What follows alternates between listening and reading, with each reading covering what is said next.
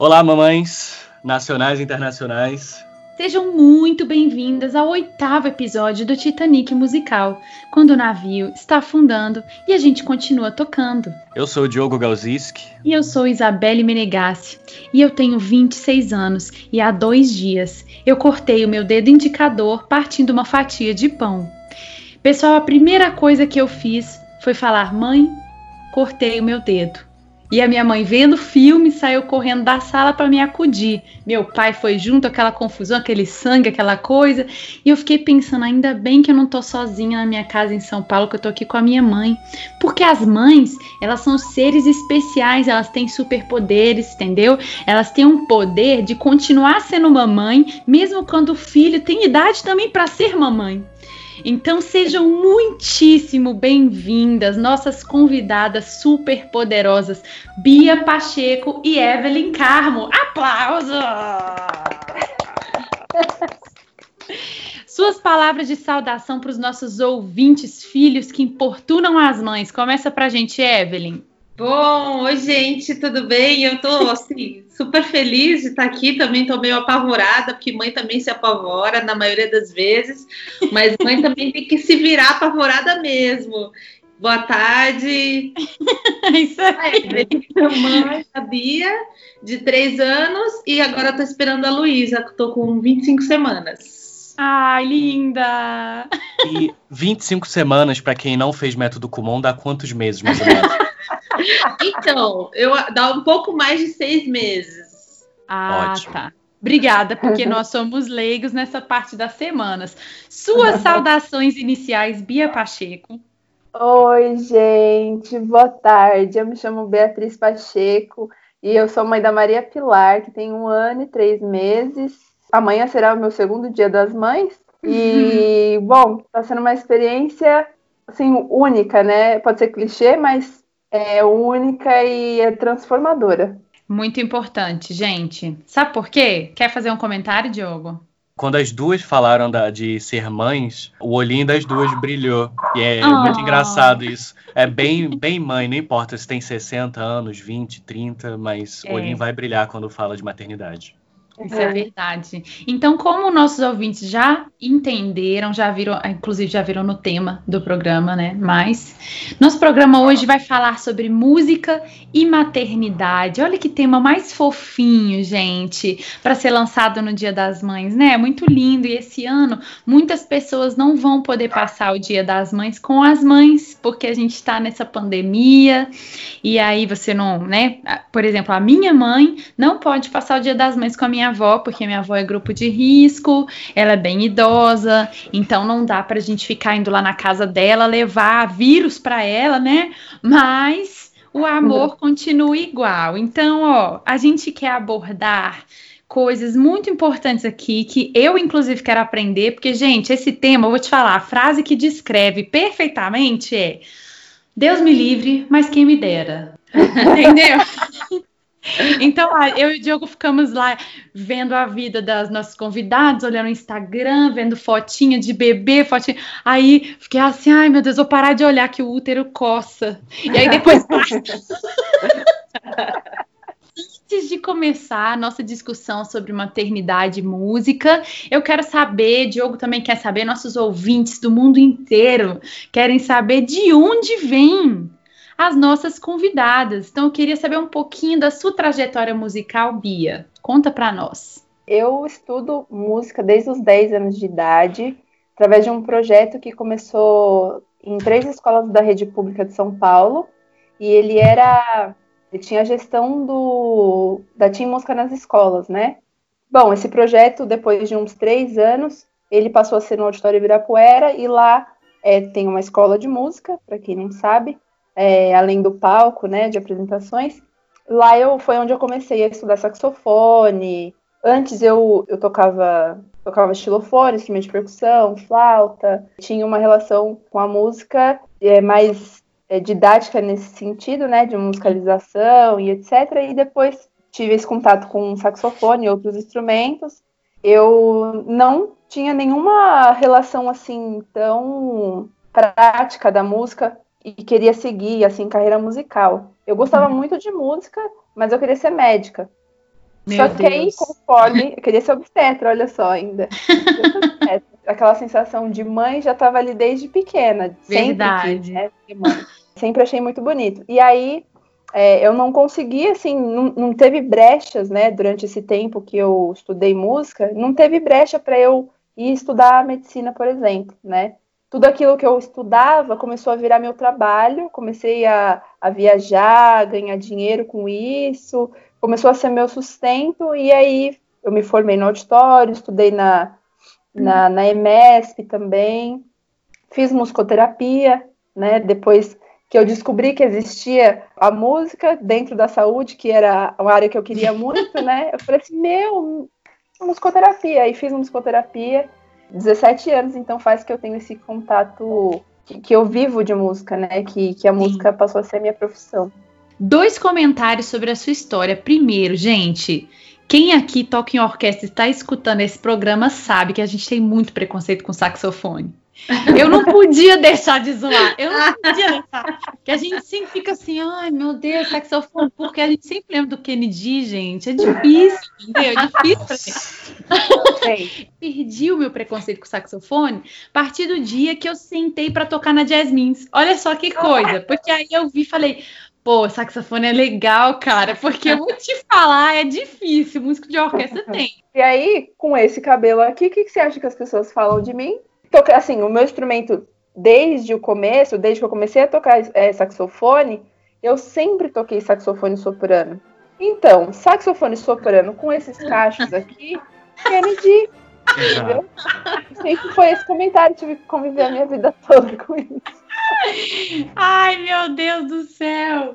Além disso, o meu outro comentário sobre a, a trajetória da Bia é: foi o prim a primeira convidada que veio aqui no nosso programa, Diogo, me diga se eu estiver errada, mas que não queria estudar música e foi na onda, porque os outros convidados eram assim: meu pai queria que eu estudasse medicina e eu quis estudar música, mas sabia não, eu quis estudar medicina, mas não teve jeito, fui estudar música. Então, é totalmente o oposto das pessoas é. que vêm aqui. É muito bom. E a Bia falando de, de sax, vocês falaram de orquestra. Eu não sei se a Evelyn estava quando a gente tocou o quadro de uma exposição. Tinha algum trecho e a peça, sei lá, tem uma hora. E o sax tocava três minutos só. Aí, em todo ensaio, o cara chegava, tocava e saía. Aí eu falava, meu Deus, mas. E o cacheiro mesmo, cara, é revoltante. Pois é. pois é.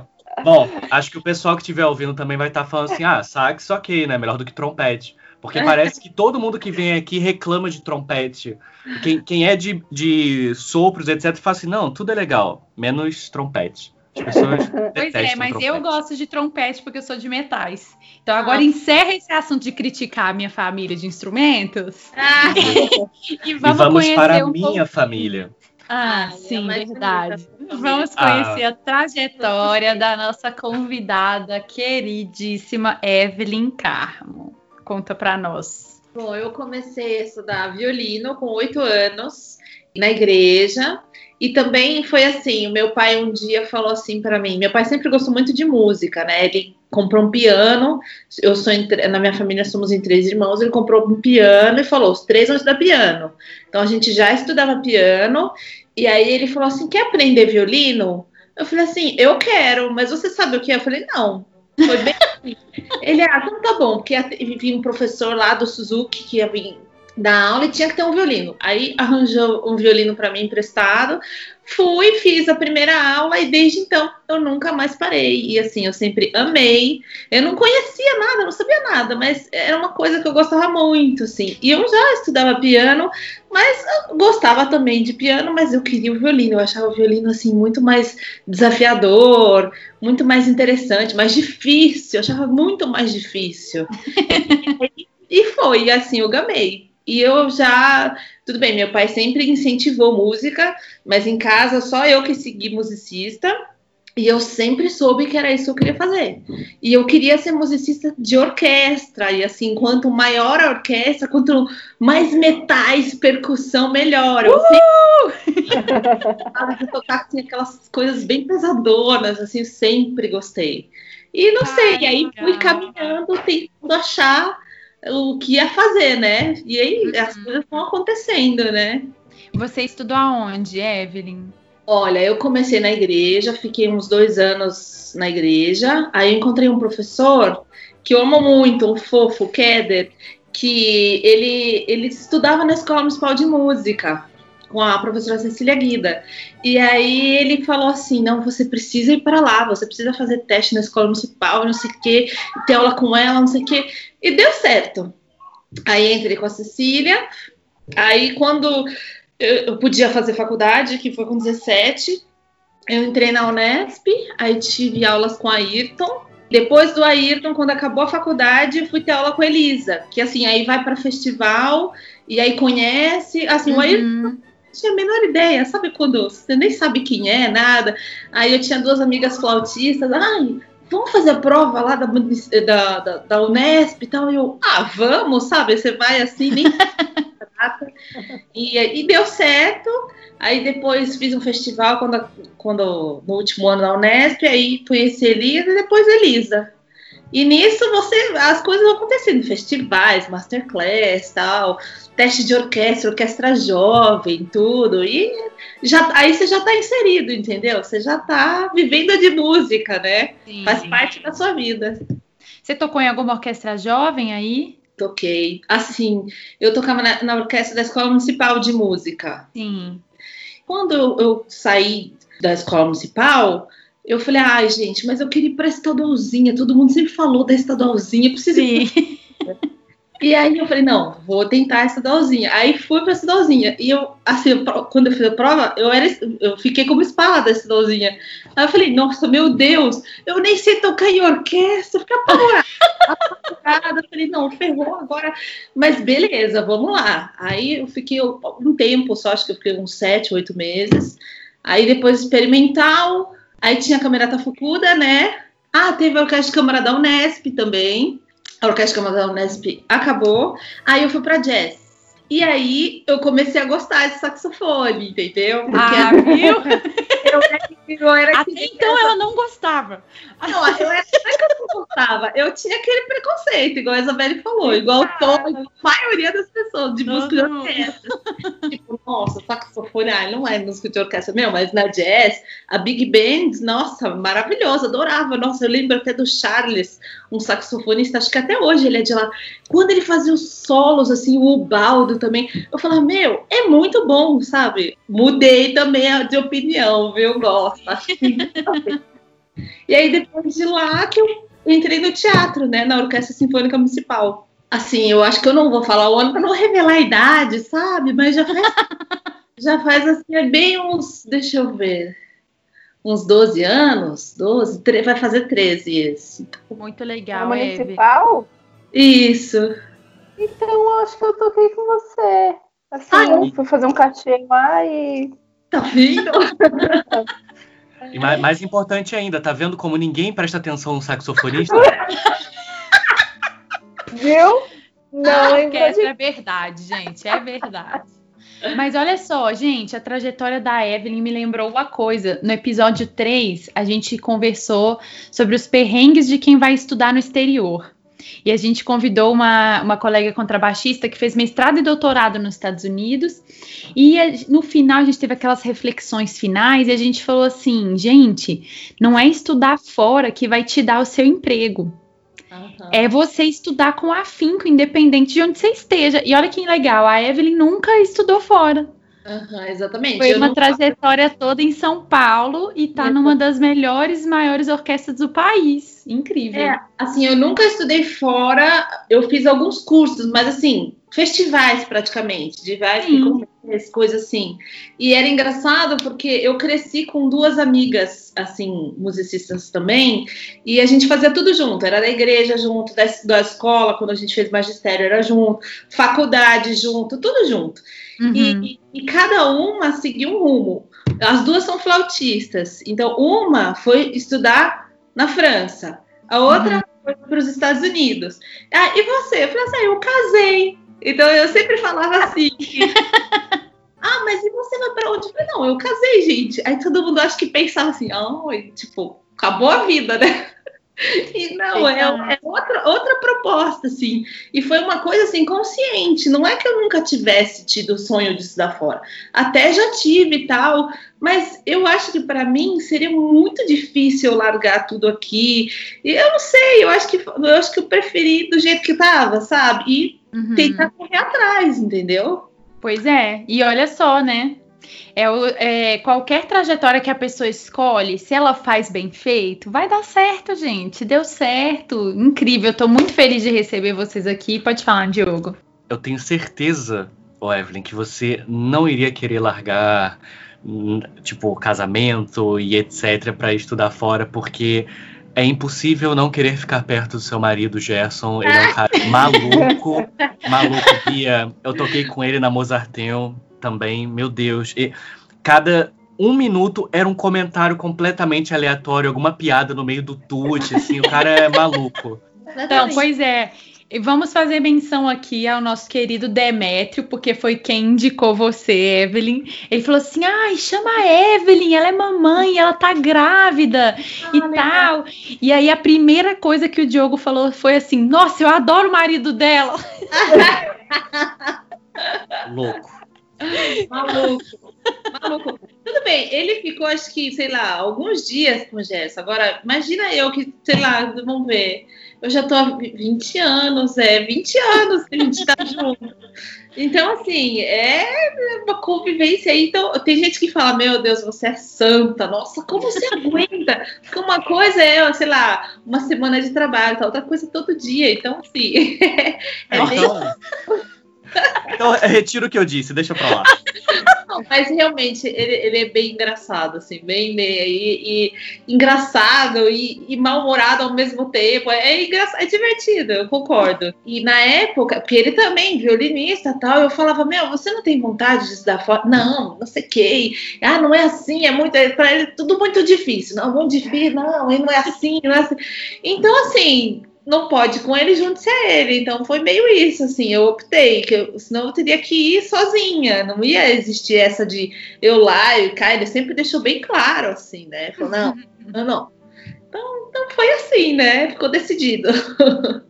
É legal, nossas duas convidadas têm esposos músicos. A Bia Sim. também, né, Bia? Você toca uma ressalta e ela contou a história dela tão maravilhosa que pareceu assim, nossa, você só fez música porque você foi, tipo, é, não obrigada, mas você fez só porque era isso que tinha para hoje?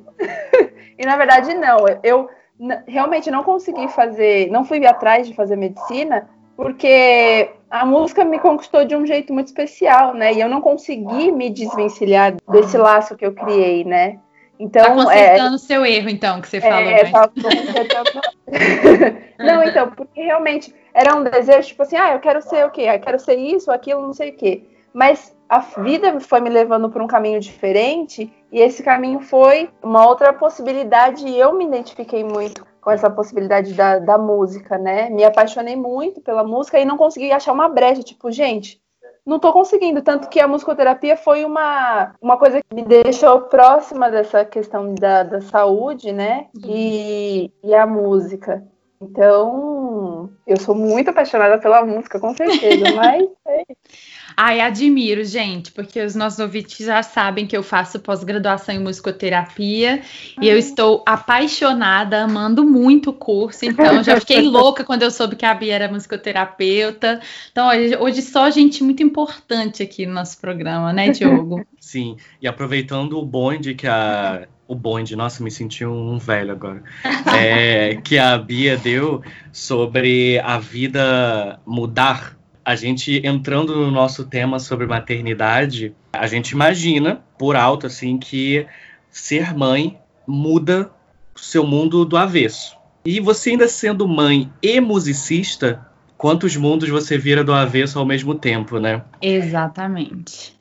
Eu pois fiquei é. assim, cara, Diogo, não consigo imaginar elas tendo que estudar, cara, com filho. Aí eu fiquei pensando, imagina eu aqui tentando tocar trompo e ter um bebê aqui é. tentando entrar dentro do meu braço. Me dá um desespero, cara. você desenvolve muitas coisas assim. Nossa, você. Primeira coisa é a concentração. Você aprende a se concentrar mesmo com o bebê tentando entrar na sua trompa. Ou a nossa perna querendo. Ah, mamãe, vamos brincar, não sabe? Entendeu? Então, você tem que objetivar tudo o que você vai fazer. E porque às vezes você não tem, sei lá, ah, o dia inteiro, ah, vou estudar de manhã, tarde, hora. Não, eu tenho duas horas, não, eu tenho meia hora. Tem que focar e pensar o que, que é mais importante. Tá? Meu, você aprende a estudar de um jeito que.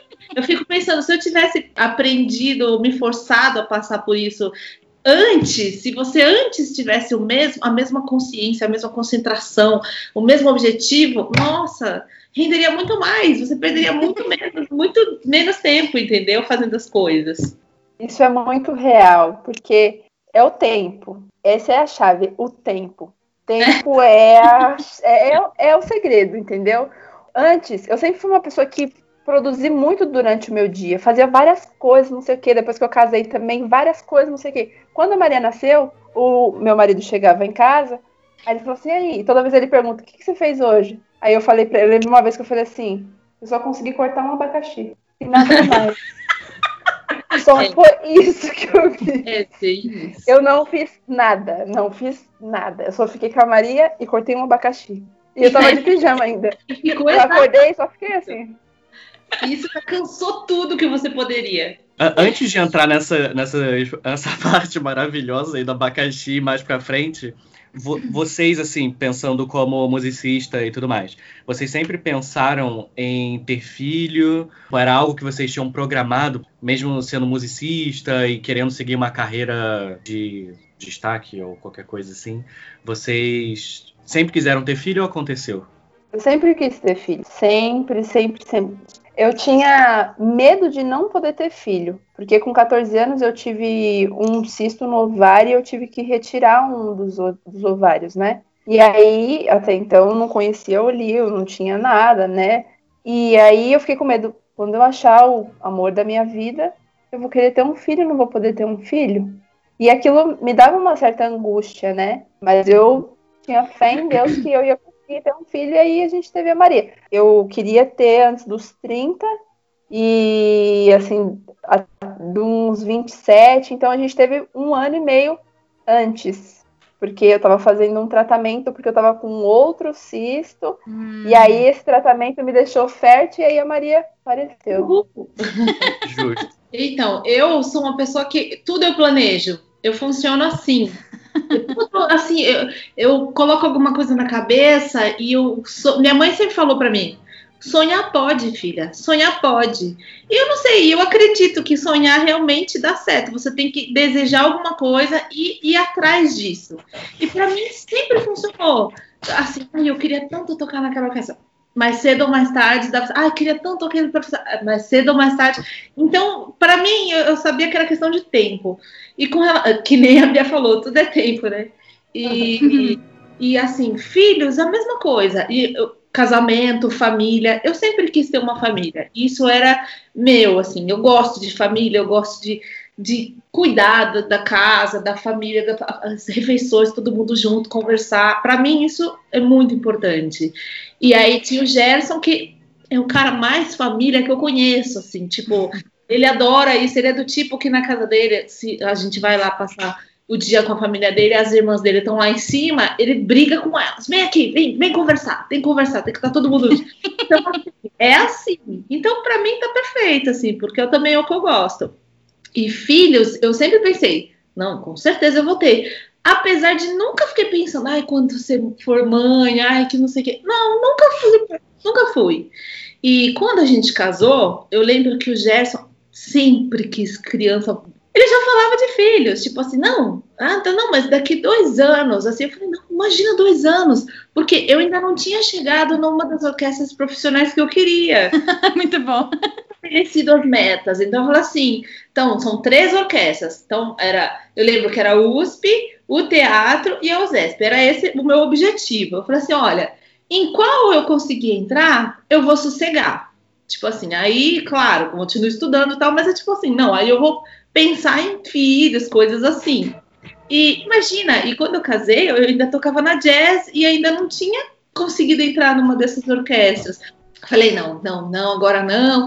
Que aí ele fala que para ele dois anos era como se fossem dez anos tal. E para mim dois anos era ali, entendeu? Porque uma pessoa que planeja, planeja a longo prazo.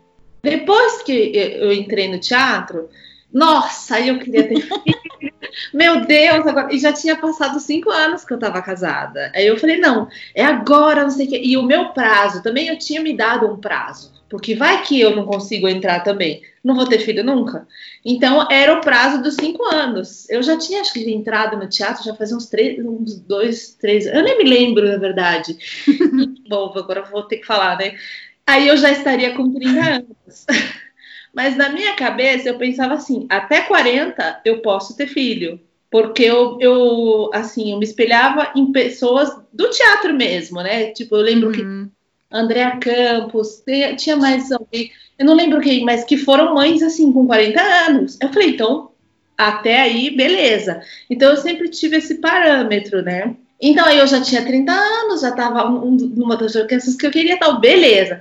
Só que aí, para minha surpresa, o Gerson falou: não, agora eu não quero, vamos esperar um pouco mais. Eu falei, gente, meu Deus, isso para mim foi um golpe, porque eu não esperava. Porque, entendeu? Era o contrário. Eu é que sempre falava, não, agora não, mais para frente, mais para frente. Por fim, aí ele me esperou, né? O meu tempo. Eu esperei o tempo dele. E aí você entra num, num esquema que você começa a ficar com medo você começa a enrolar, você fala assim, poxa, mas a nossa vida é tão, tão sossegada, né? Tá tão tranquilo. Meu, dá muito medo. Vai ter alguém dependendo de você. E assim, não é por um mês, dois, não, é pro resto da vida. Vai mudar completamente toda a sua estabilidade, toda a sua né, o jeito que você já está aí. Quanto mais... planejamento. Isso, exatamente. Apesar de estar no planejamento, você ah, será? Porque você já tá tão esque... Quanto mais velho você vai ficando, você vai entrando num esqueminha que você fala, ah, tá bom, a vida vai, vai se acomodando, você vai, né, tranquilo, né? Não vamos. Esperamos 11 anos. E aí, vamos parar de enrolar? Vamos, vamos parar de enrolar mesmo porque eu já, já, já tenho idade, né? Não sei o que e tal, então beleza. E foi muito rápido, porque a gente não imaginava também, a gente achou que fosse demorar até acontecer. Assim, eu parei de tomar, de tomar remédio, assim, para prevenir. Um mês depois eu estava grávida. Tanto é que eu comecei ter uma que coisa. fertilidade, meu Deus. Eu comecei a marcar exames porque eu não estava normal. E eu nem para pensar que tá, tivesse grávida, né? Porque, imagina, eu nem. Eu, tinha, eu lembro que eu até tinha marcado uma endoscopia, né? Para dor aqui, não sei o que, não sei o que.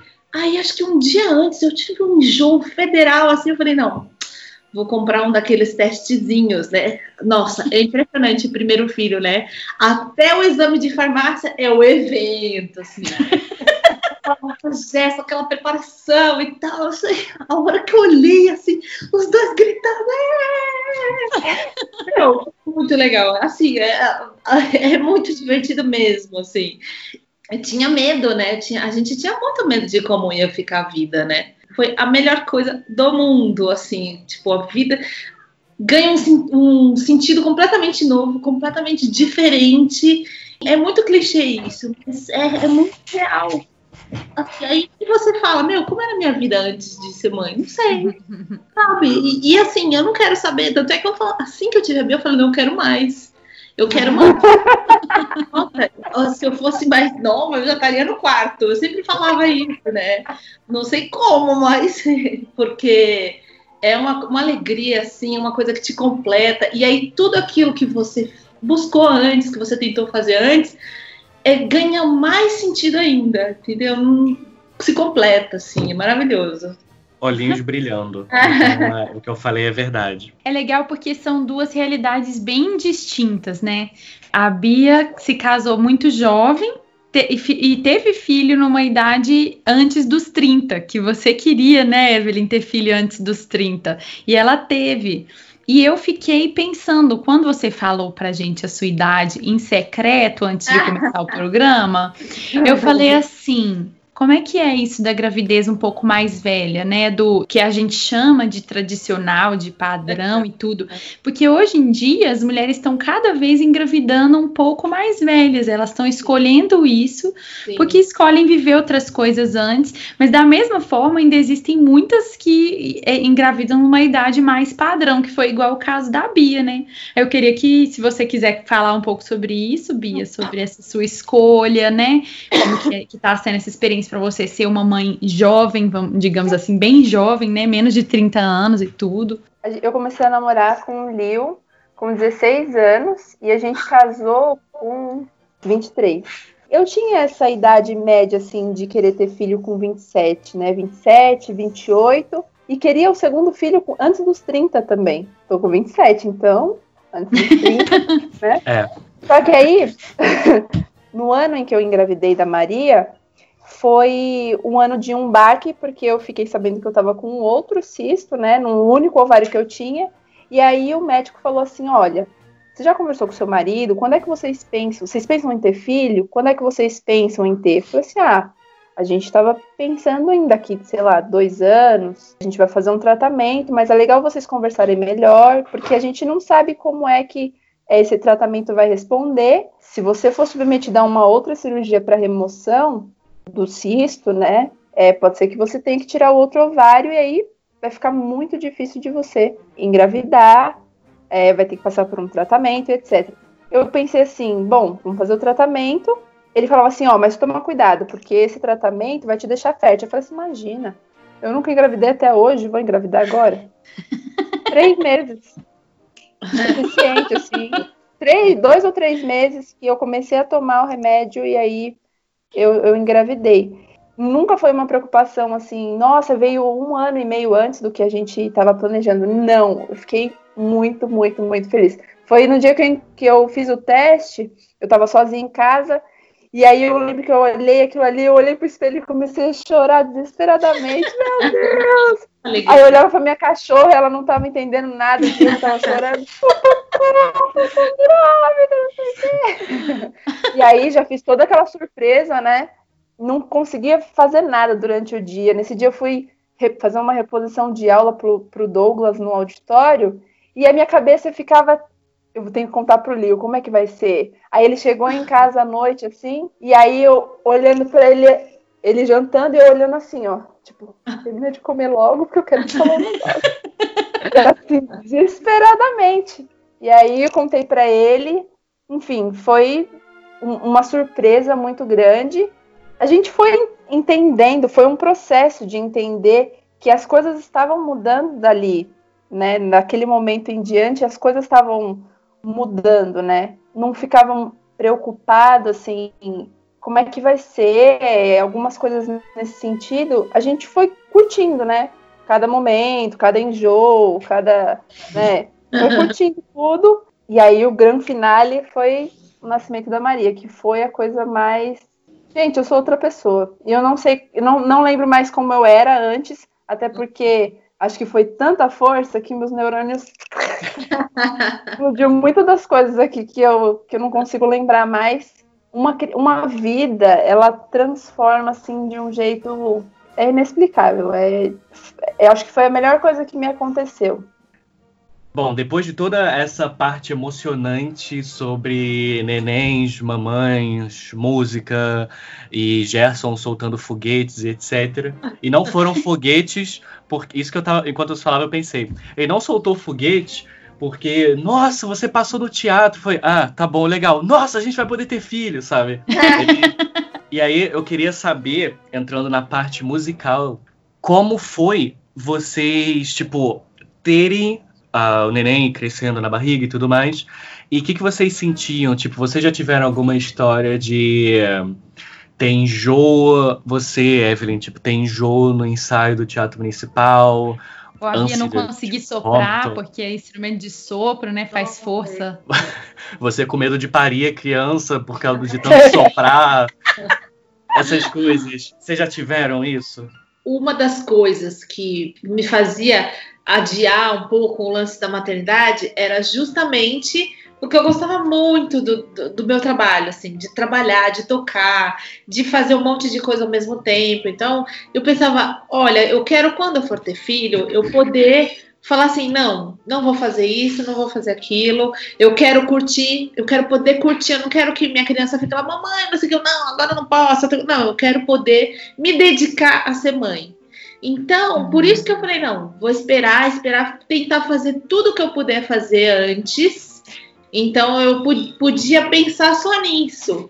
Só que ao mesmo tempo, eu estava curtindo muito tudo que estava acontecendo, né, no, no, teatro. Eu lembro que quando eu fiquei grávida, foi no último ano que o Nestlin ficou no teatro. E para mim era maravilhoso quando ele estava lá, assim, assim, musicalmente, era uma coisa assim, eu tinha muito prazer estar ali, sabe, tocar aquele repertório. Eu lembro que a gente fazia muito Mahler, muita, muita música, era assim, para mim foi um, um, um, período que tipo eu penso, nossa, que bom que eu pude viver tudo isso, sabe? E junto com uhum. isso, eu tava grávida e primeira gestação assim, porque ai, ai, gravidez, ai, que lindo, que não sei o que. Meu, quando eu fiquei grávida, comecei a ter enjoo. E outra, eu adoro comida, né? Comer tal, não sei o que. Eu, comigo foi o contrário. Eu tive aversão à comida, eu não conseguia abrir a geladeira, que já me enjoava, passava mal. A hora das refeições, eu chorava, porque eu não queria comer nada. Assim, foi tudo do contra. E eu falava, eu odeio essas pessoas que falam, ai, que gravidez é maravilhoso. Meu, é tudo mentira. Não, isso é mentira. Eu ficava revoltada. Sabe esses programas que falam, ai, que... Eu falava, meu, eu sou, eu, pô, como normalmente eu sou do contra em muitas coisas, claro que isso eu também fui do contra. Então, sim, tem muito sono. Eu não, eu tinha insônia. Toda gravidez quer comer muito. Eu não tinha fome. Então, assim, era, era completamente diferente, né? Bom, ok, só mais uma das coisas diferentes. E outra, eu queria trabalhar, porque era quando eu me sentia melhor. Quando eu estava no ensaio da orquestra, eu não tinha sono, eu não, não tinha. Bom, eu já não tinha sono mesmo, né? Mas eu não tinha enjoo, eu não tinha nada. Participações especiais do Gerson fechando a cortina, não tem problema. o horário onde eu me sentia melhor ou me sentia normal era quando eu estava trabalhando, quando eu estava justamente ensaiando. Me e sentia assim, normal, foi boa.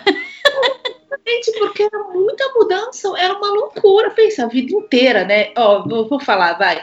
A Bia nasceu, eu estava com 37 anos.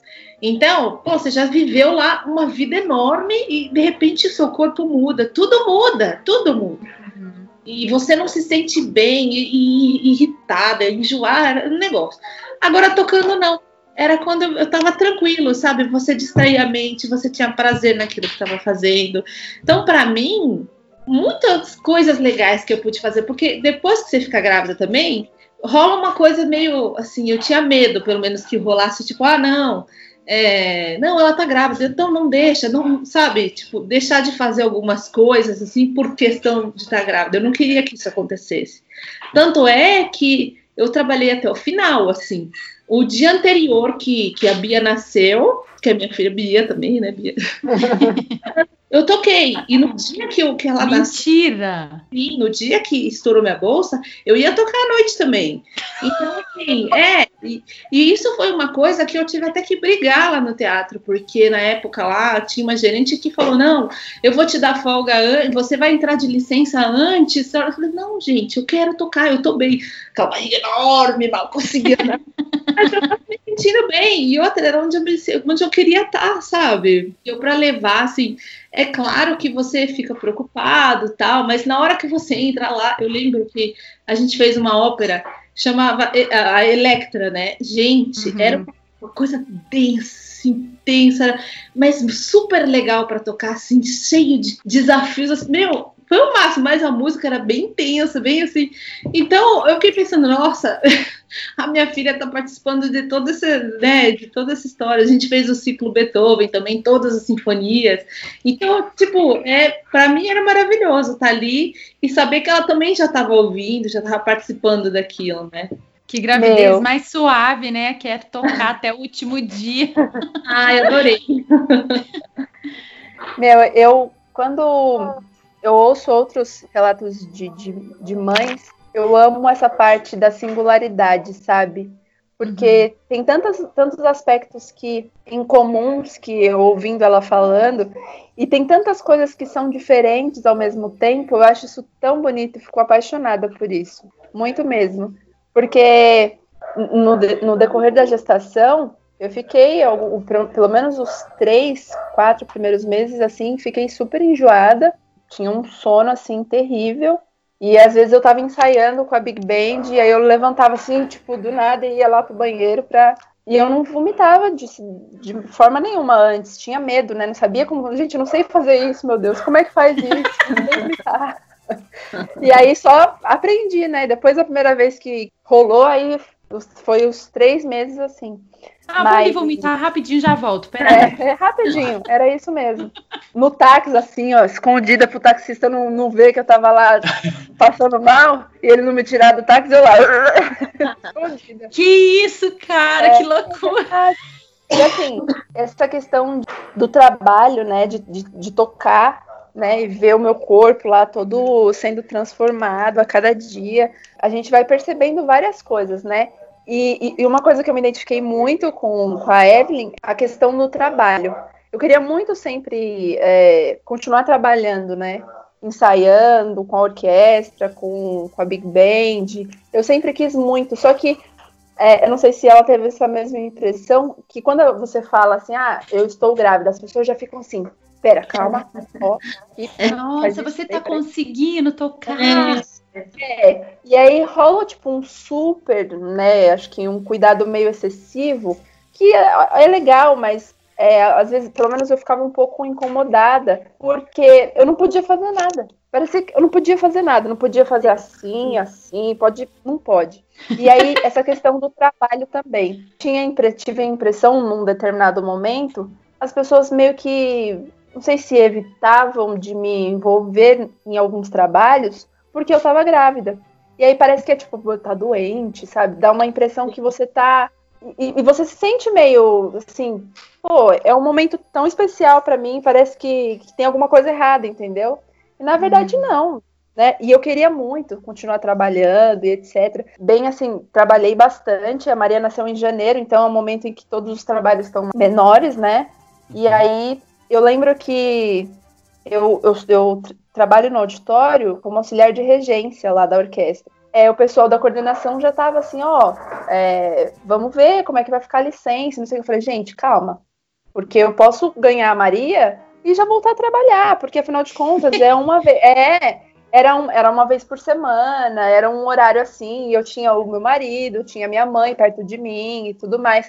Mas as pessoas, não, mas ninguém faz isso. Na Mix também, logo em março já ia ter um, um show com a, um concerto com a, a Nat Coin. E aí eu falei assim, não, gente, eu quero muito participar. Claro que se eu não tivesse, aconteceu alguma coisa assim, né? Sei do, do limite, mas é que as, as, pessoas, elas meio que tomavam frente, já me, me colocando. É, eu esqueci a palavrinha. Isso, de isso aí, tá vendo?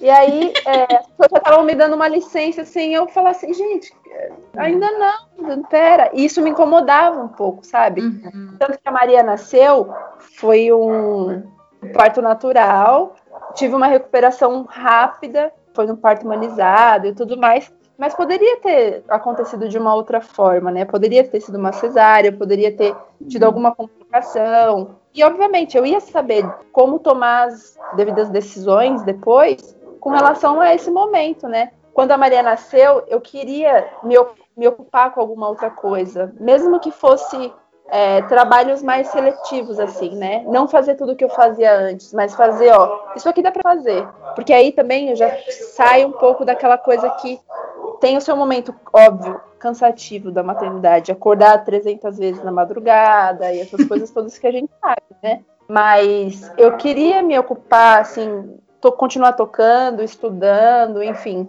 tendo esse contato com outras pessoas. Então, é isso. Comigo já foi ao contrário, essa parte final. Porque eu trabalhei até um dia antes, tal. Aí eu não sabia como ia ser, assim.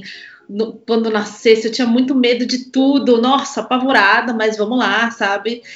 Toda aquele a história com violino, porque eu, eu, sempre fui aquela que nas férias queria que as férias acabassem logo e voltasse a trabalhar logo, sabe? Eu sentia saudades da orquestra, de ensaiar. E aí eu pensava assim, nossa, né? Será que eu vou aguentar minha licença maternidade quatro meses, né? Olha, eu nem pensava. Eu falei, gente, calma aí, peraí, gente, eu não tô nem sentindo falta, assim, né? Foi muito louco, foi muito louco para mim, completamente diferente. Mudou uma chavinha, assim, sabe? Agora eu sou mãe. Eu não pensava mesmo. Aí, eu não sei se foi um bloqueio mental mesmo, mas quando estava chegando e eu, eu, consegui juntar os quatro meses de licença e deu certo ainda um, um, de férias. Então, quando chegou nesse quinto mês, aí minha cabeça começou a voltar um pouco ao normal. Aí sim eu comecei a pensar na orquestra e comecei a sentir falta, assim, tipo, ah, que saudades, tal, não sei o quê. Mas eu acho que mudou um pouco a minha relação com, com música, principalmente com relação ao violino. Não quer dizer que, ah, eu não. Que, não, eu continuo amando, continuo amando, né, Bia? Continuo amando o violino, assim, completamente, e assim, é um negócio é, é de sempre e tal, mas é, é diferente agora, eu não sei explicar. E mesmo a questão do trabalho é diferente. Eu tinha os meus amigos que já tinham filhos, né? A gente acabava um concerto, coisa assim, a gente sempre falava, ai, vamos sair, comemorar, né? Sair um pouco, não sei o quê. Eu falo, nossa, mas vocês saem tão correndo acaba o concerto, vocês vão embora correndo, nem conversa, não sei o que tal. Aí eu entrei para esse time agora, dos que os meus amigos me zoavam. Falei, ué, Evelyn, você não vai ficar conversando? Não vai querer sair? Não, acabou, tá indo embora. Cadê você? Porque você não vai casa, sabe? De encontrar aquele bebezinho fofo tal. E, e, e assim, é, é, impressionante como muda o seu assim, o significado de cansaço para você. Antes, você ir para o ensaio, você chegava, tal, tá, teve a sua vida de casa, tal, ensaiava, e ia embora para casa, ai, tô cansada. Meu, agora é, é, a gente vai descansar no ensaio, porque você já chega cansado. Aí o ensaio você gente, nossa, eu não acredito. Eu ficava exausta, morria, cansada. Não, porque você chega em casa e a vida continua, entendeu? Muda completamente assim a situação. E aí eu pude entender muito os meus amigos que são pais, são mães, assim. E eu falava, nossa, é, é, realmente tudo ganha um novo significado, assim. Você tem que. E, e, não quer dizer que você deixou de gostar do que você fazia. Não. Só acrescentou e te muda para ver aquilo diferente, assim. Não sei uhum. Gente, estou muito feliz com as histórias de vocês. Foi um programa que eu e o Diogo ficamos bem calados, porque a gente só tinha que aprender. A uhum. gente falou a mesma coisa semana passada, que veio o Reinaldo e a Débora falar sobre saúde, técnica Alexander. A gente ficava assim, programa inteiro com uma cara de nossa, tô amando ouvir tudo. Foi muito legal, especialmente para mim, que sou bolher, né? Ouvir as histórias de vocês, porque, né, gente, eu toco trompa, então já tenho que pensar que vai ser um pouco complicado.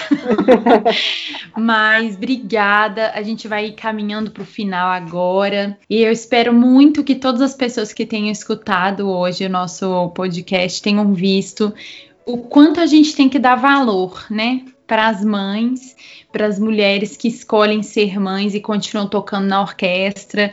Então, ó, pessoal, se você tem uma colega de trabalho aí que é mãe e às vezes chega muito cansada no ensaio, tá um pouco nervosa porque você respeita ela, porque você não sabe o que ela passou aquela noite, você não sabe se o filho dela vomitou a noite inteira, você não sabe se ela foi botar o menino para ir para a escola, ele derramou café com leite no uniforme limpinho, e ela tem que trocar. São muitas coisas que a gente tem que dar valor realmente para isso que a Evelyn falou sobre mudar a concepção de cansaço na vida, né? Então, dentro disso tudo, eu queria que vocês agora se despedissem dos nossos ouvintes, né? Vocês duas. Começar com a Bia, pode dar suas palavras finais para os nossos ouvintes. Ai, gente, obrigada pela participação. Foi um momento muito especial. Eu tava aqui pensando, nossa, mas já vai acabar, tem tanta coisa para dizer ainda. é, maternidade é assim, a gente tem muita coisa para falar, né? Para todas as mães, realmente, eu sempre dei muito valor assim para minha mãe, sempre respeitei muito ela, sempre foi um, um espelho assim para mim. né? Uma pessoa que de exemplo, né, de referência para mim. Mas depois que eu tive a Maria, aquilo ficou muito mais sensível e aí eu peguei mãe, você é muito mais do que eu imaginei, porque não é fácil. Não é fácil. E é melhor assim, ao mesmo tempo que você fala assim, é o que você falou, Deus me livre quem me dera, porque Isso. é uma coisa, ao mesmo tempo que você fala, meu Deus do céu, você fala, eu quero outro. Meu marido fala assim, no momento assim mais contur conturbado assim que a Maria tá daquele jeito, ele fala: "Você tem certeza que você quer outro?" Eu falo para ele: "Tenho". E não não me enche Porque é isso, né? É, a maternidade é isso, a gente saber desses desses momentos, né? A gente entender o tempo da, da outra da, da criança, da outra pessoa e o quanto ela nos ensina, né? Então, hoje eu, eu vejo que minha, que minha mãe é muito mais do que eu do que eu imaginava sobre ela, né? Feliz Dia das Mães para todas as mamães aí. Bravo, Evelyn. É, isso, isso, é bem verdade, né? A gente, é, minha mãe sempre falou, né? Não, você vai ver o dia que você for mãe, você vai ver o dia. Me dá até raiva quando ela falava isso. Mas, pô, ela tinha razão, né? Então é verdade, muita coisa a gente só entende depois mesmo. E eu acho assim, cada um tem uma realidade diferente, um jeito de agir diferente. Tem gente que é mais impulsiva, tem gente que vai, planeja tudo certinho apesar de que também a gente está sujeito, né? Tipo, ninguém imaginou que a gente fosse estar agora no meio dessa pandemia em casa, tipo, praticamente passar Isso. essa outra gestação inteirinha em casa, completamente diferente da outra. Então, assim, mas para um estudante de música, assim, para alguém que, que, que, não só estudante, mas que é, eu falo estudante mais por causa da idade, assim, que ainda não está querendo filho, mas que uhum. pensa um dia ser mãe, assim como na música a gente planeja também o que vai fazer, o, quais os objetivos, eu acho que a maternidade é a mesma coisa, assim. Pode acreditar que dá para fazer os dois.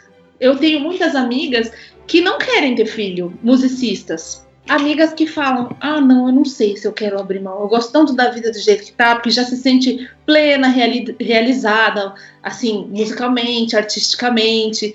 Então, assim, cada um tem o direito de escolher. Mas para aquelas que têm esse desejo, não acha que, que não dá, porque dá. É, é, é, super possível.